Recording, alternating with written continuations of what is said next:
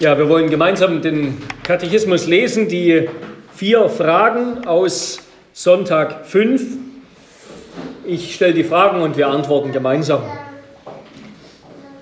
Frage 12 ab Frage 12. Wenn wir also nach dem gerechten Urteil Gottes schon jetzt und ewig Strafe verdient haben, wie wollen wir dieser Strafe entgehen und Gottes Gnade wieder erlangen?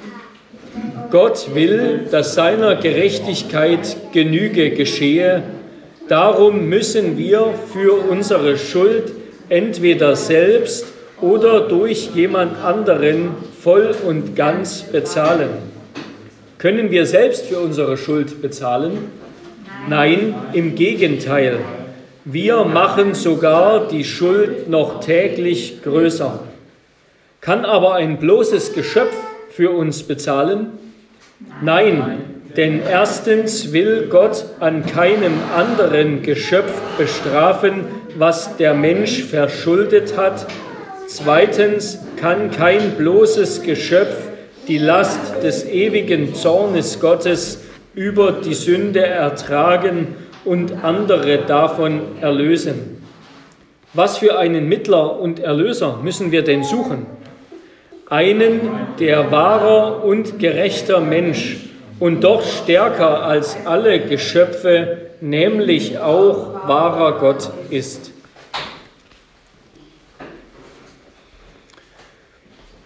Ja, liebe Brüder und Schwestern in unserem Herrn Jesus Christus, mit Sonntag 5 beginnen wir den zweiten Teil unseres Katechismus. Wir haben diese drei großen Abschnitte vor Augen vom Elend des Menschen, Jetzt kommen wir zum zweiten, dem längsten Teil von der Erlösung des Menschen und dann zuletzt zur Dankbarkeit.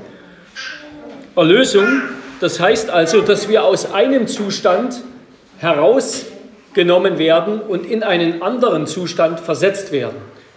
Ja, der, der Theologe, der hauptsächlich hinter dem Katechismus steht, nämlich Zacharias Ursinus, ein Theologe, der in Heidelberg damals tätig war, der hat das so gesagt. Wie das Elend ein zweifaches ist, Sünde und Tod, ist auch die Erlösung eine zweifache, von der Sünde und vom Tod. Die Erlösung von der Sünde besteht sowohl in der Vergebung der Sünde, dass sie nicht zugerechnet wird, als auch in der Beseitigung ihres Einflusses in uns durch die Erneuerung der Natur, sodass sie den Menschen nicht mehr beherrscht. Die Erlösung vom Tod besteht in der Befreiung von der Verzweiflung und dem Empfinden des Zornes Gottes, von den Nöten und der Mühsal des Lebens und zuletzt vom zeitlichen und ewigen Tod.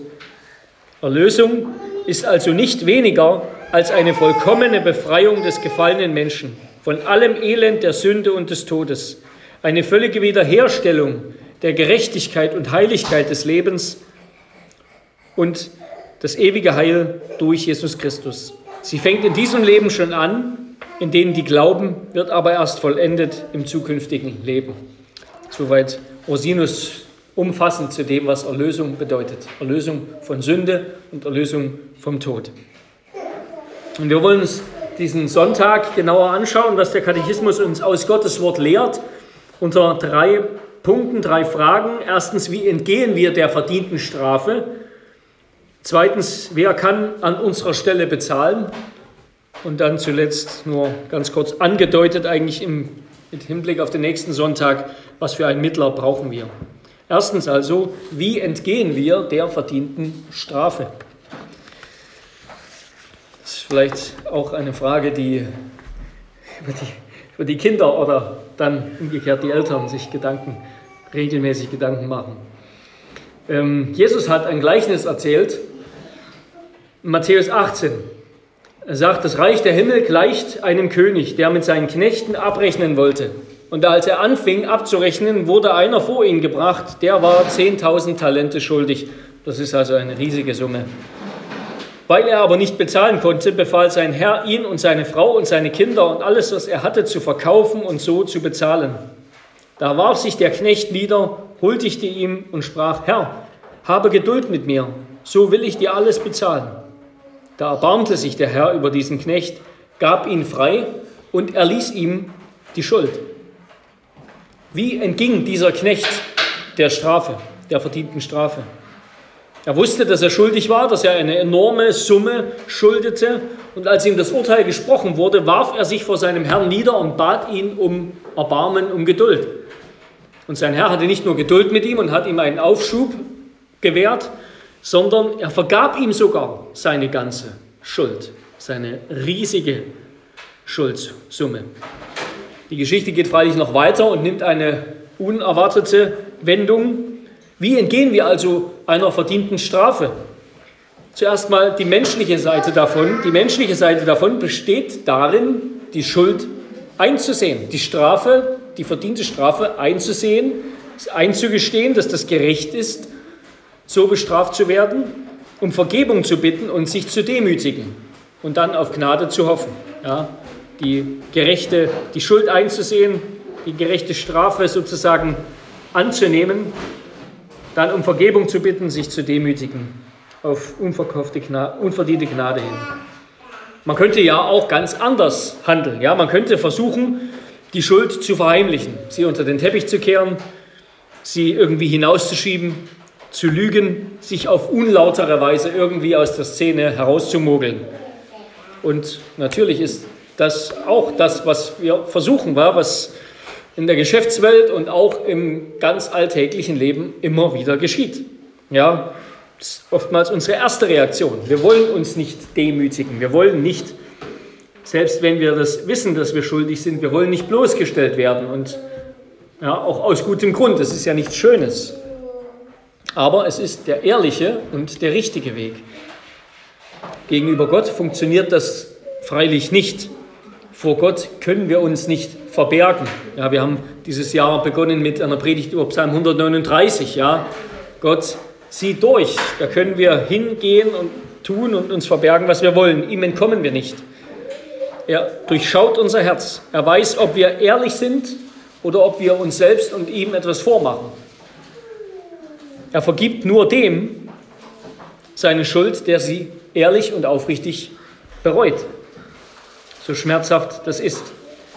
Aber nicht nur gegenüber Gott ist das der richtige und bessere Weg, die Schuld einzugestehen und sie zu bekennen, auch gegenüber den Menschen ist es der bessere Weg. Sprüche 28, Vers 13. Wer seine Schuld verheimlicht, dem wird es nicht gelingen. Wer sie aber bekennt und lässt, der wird Barmherzigkeit erlangen. Das ist der Weg der Weisheit. So unangenehm das ist, ja, und das kann sehr unangenehm sein, es tut uns gut, gedemütigt zu werden. Denn wir alle haben ein großes Problem mit unserem Ego, ja, unserem Hochmut gegenüber Gott und auch gegenüber anderen. Also Sünde ehrlich zu bekennen, demütig einzugestehen, dass man die Strafe verdient hat und nur durch die Gnade des Gegenübers herauskommt, aus der Not wieder ein gesundes, heiles Leben erlangt, das ist unerlässlich. Ja? Das ist unerlässlich. Glauben ohne Buße, Glauben ohne solche Reue ist falscher Glaube, ist toter Glaube, ist geheuchelter Glaube. Um noch einmal David zu zitieren, wir wollen das dann auch gleich nach der Predigt singen. Ehe ich gedemütigt wurde, irrte ich. Nun aber befolge ich dein Wort, sagt er im Psalm, 109, im Psalm 119. Herr, ich weiß, dass deine Bestimmungen gerecht sind und dass du mich in Treue gedemütigt hast. Lass doch deine Gnade mein Trost sein nach deinem Wort an, deinem, an deinen Knecht. Ja, also David hat erkannt, wenn Gott uns dazu zwingt, uns einzugestehen, dass wir schuldig sind, dass wir Strafe verdient haben und dass wir uns demütigen müssen, dass wir sie ehrlich bekennen müssen und nicht mehr entfliehen können, dann tut Gott das aus Liebe, nicht weil er uns irgendwie, nicht weil er Lust daran hat, uns zu erniedrigen. Und das Wunderbare ist, wie in diesem Gleichnis von Jesus, obwohl wir gegenüber Gott eine viel, viel größere Schuld haben, ja, ist Gott auch unendlich viel gnädiger und gütiger und vergibt uns auch die größte Schuld. Ja, als König David einmal gegen Gott sündigte, indem er eine Volkszählung durchführen ließ, die, lesen das in 2 Samuel 24, eine in vielerlei Hinsicht spannende Geschichte, da drohte Gott David ein Gericht an durch den Propheten Gad.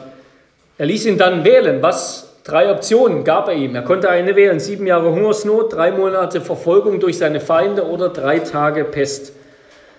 Da antwortete David dem Gad, der ihm das ankündigte, mir ist sehr Angst, doch lass uns in die Hand des Herrn fallen, denn seine Barmherzigkeit ist groß, aber in die Hand der Menschen will ich nicht fallen.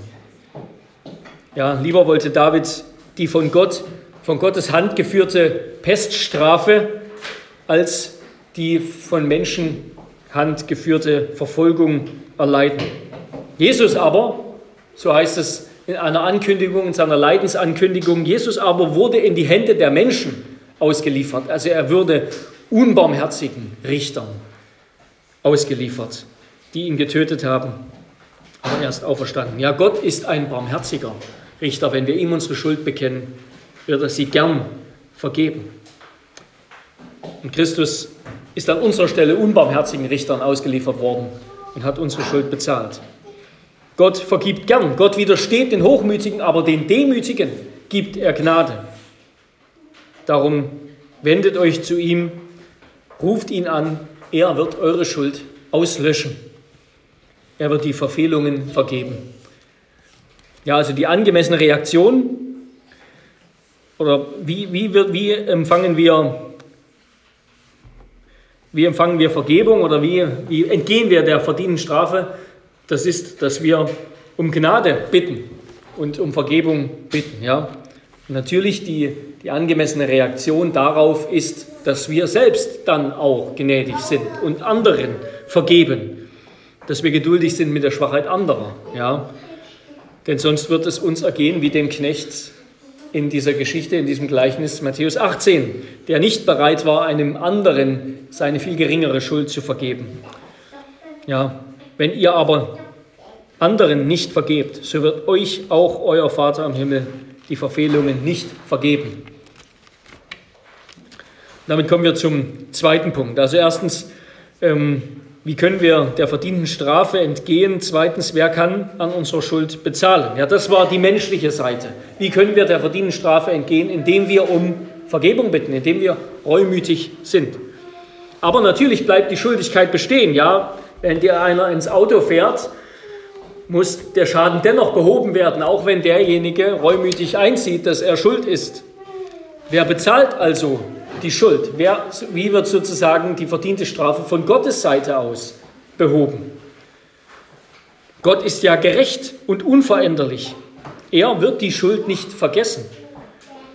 Ja, es heißt hier in den Fußnoten in unserem Katechismus, in Exodus 23, Vers 7, 2. Mose 23, Vers 7, Gott vergibt dem Gottlosen nicht. Gott spricht keinen Gottlosen gerecht. Ja, sagt er, das ist, ein, das ist bemerkenswert. Ja, Gott ist gerecht. Gott wird nicht einfach fünf Grade sein lassen und sagen, ach komm, Schwamm drüber, sind wir mal nicht so. Vergessen wir alles wieder. Ist nicht so schlimm. Und leider wird Gott nicht selten so dargestellt. Ja, wenn man über Gottes Liebe redet, wird das nicht selten so dargestellt. Ja, Gott ist eben einfach die Liebe und wenn er vergeben will, dann macht er das einfach, dann vergisst er einfach. Ja, das ist eine menschliche, das ist der Humanismus, der so über Gott redet, ja, der sich an Gott in seinem Bild vorstellt. Der grausame, der willkürlich erscheinende, unbarmherzig erscheinende Erbsenzähler Gott des Alten Testaments, der das mit der Schuld und der Sünde so ernst nimmt, der passt nicht in dieses Bild. Ja? Der wird zum Mythos erklärt. Das ist ein Mythos. So, so ist Gott nicht. Warum ist Gott nicht so? Ja, weil es mir nicht passt. Gott kann nicht so sein, weil es mir nicht gefällt, dass Gott so ist. Also erkläre ich diesen Gott zum Mythos. Aber wer so redet, der, der ist damit in der schlechten Gemeinschaft der Irrlehrer der Kirche aller Zeiten von Markion an bis heute. Ja. Ja, und so reden viele. Es wäre ja barbarisch von Gott, ein Opfer, ein Menschenopfer zu verlangen, eine Bezahlung zu verlangen.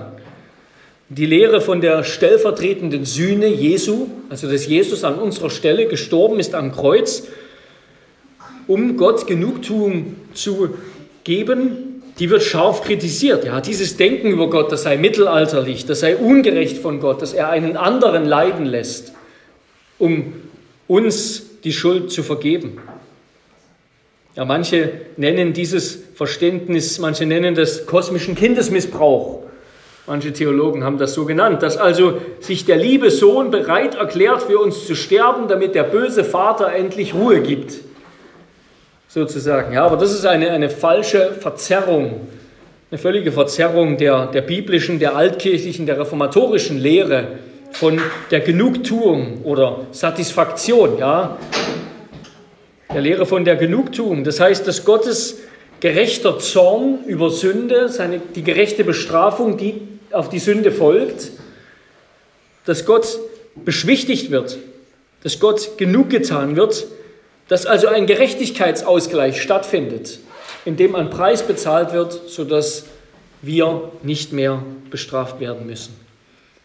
Diese Lehre, die ist nicht gern, die ist nicht gern gesehen aber sie ist durch und durch biblisch.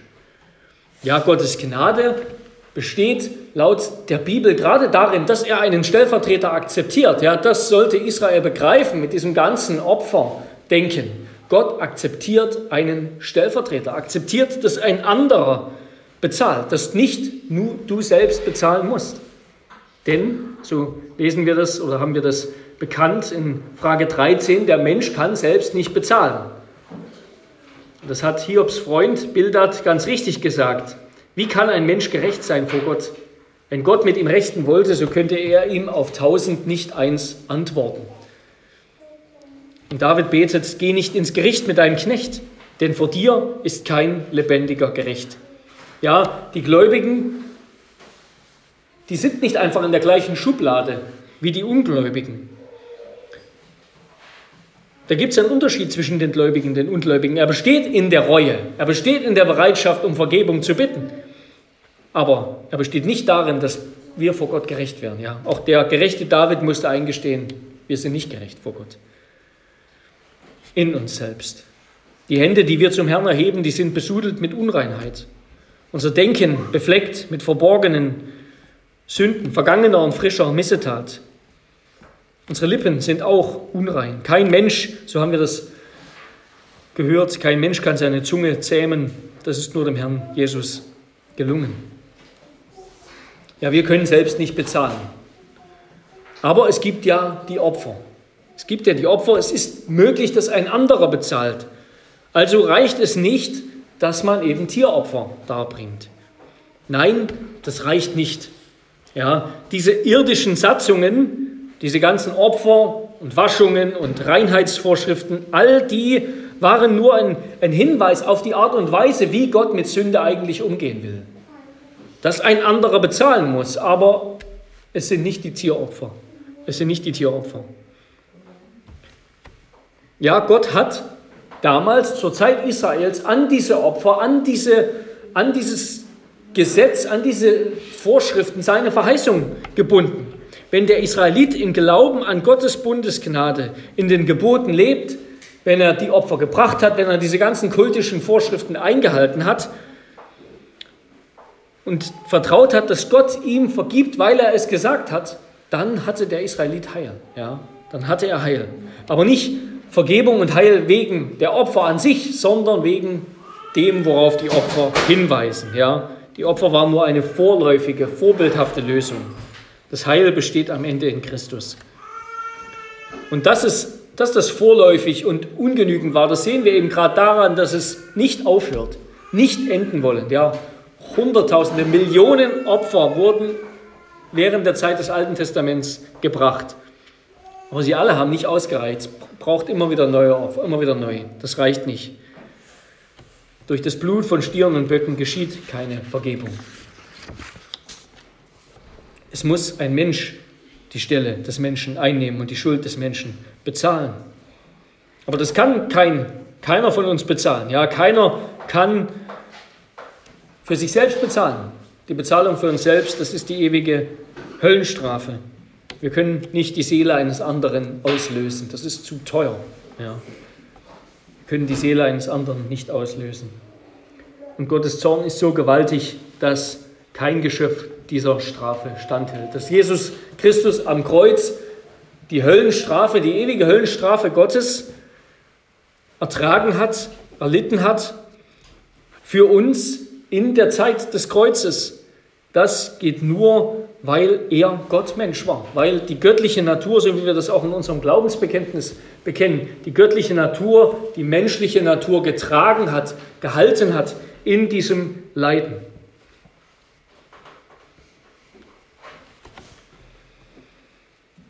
Ja, es reicht am Ende auch deshalb nicht, was wir Gott liefern können an Bezahlung. Es reicht auch deshalb nicht, es reicht nicht nur eine, eine Bezahlung für alle bisherigen Schulden zu liefern, ja, sondern wir müssen ja auch in Zukunft alle Schulden bezahlen. Wir müssen auch in Zukunft ein vollkommenes Leben führen. Ja, wir wollen nicht nur, dass das Konto auf Null gesetzt wird, sondern das Konto soll ins Plus kommen und nie wieder auf Null gesetzt werden. Dazu schulden wir Gott nicht nur das Opfer unserer selbst, sondern auch den vollkommenen Gehorsam, in Zukunft alles einzuhalten, was Gott will. Und das, das gelingt keinem. Das gelingt keinem. Also dann zuletzt zum dritten Punkt, was für einen Mittler brauchen wir? Ja, Gott sei Dank braucht dieses Heil jetzt nicht mehr von uns verdient werden. Es braucht nicht mehr bezahlt, nicht mehr erarbeitet werden.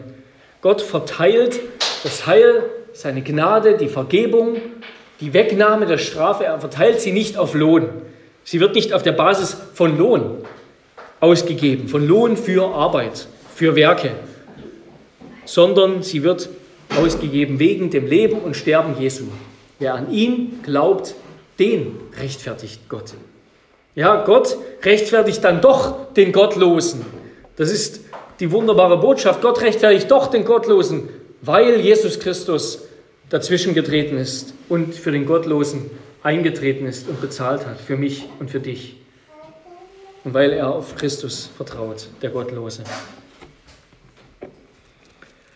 Ja, warum kann nur Jesus Christus, der Sohn Gottes Mensch geworden, der Mittler sein? Mit dieser Frage werden wir uns dann in den nächsten zwei Wochen genauer beschäftigen. Eins ist schon mal klar, das wird hier gesagt, der Mittler muss ein wahrer Mensch sein. Es soll ein Mensch für die Sünde bezahlen. Der Mittler muss gerecht sein, selbst eben ohne Sünde. Und er muss zugleich doch wahrer Gott sein. Das heißt, er muss Gott und Mensch in einer Person sein. Er muss sich freiwillig an die Stelle des Sünders stellen, sich freiwillig hingeben, nicht gezwungen. Und er muss von Gott dazu gesandt und beauftragt sein. Genau das ist Jesus Christus für uns. Amen. Lasst uns beten.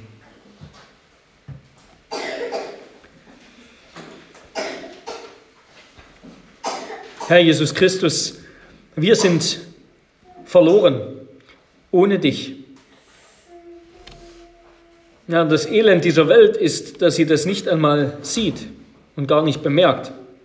Dass die Menschen unbesorgt ins Leben hinein leben und den Tod ausblenden und nichts davon wissen wollen, dass wir eines Tages vor deinem Thron stehen und ein Urteil empfangen werden.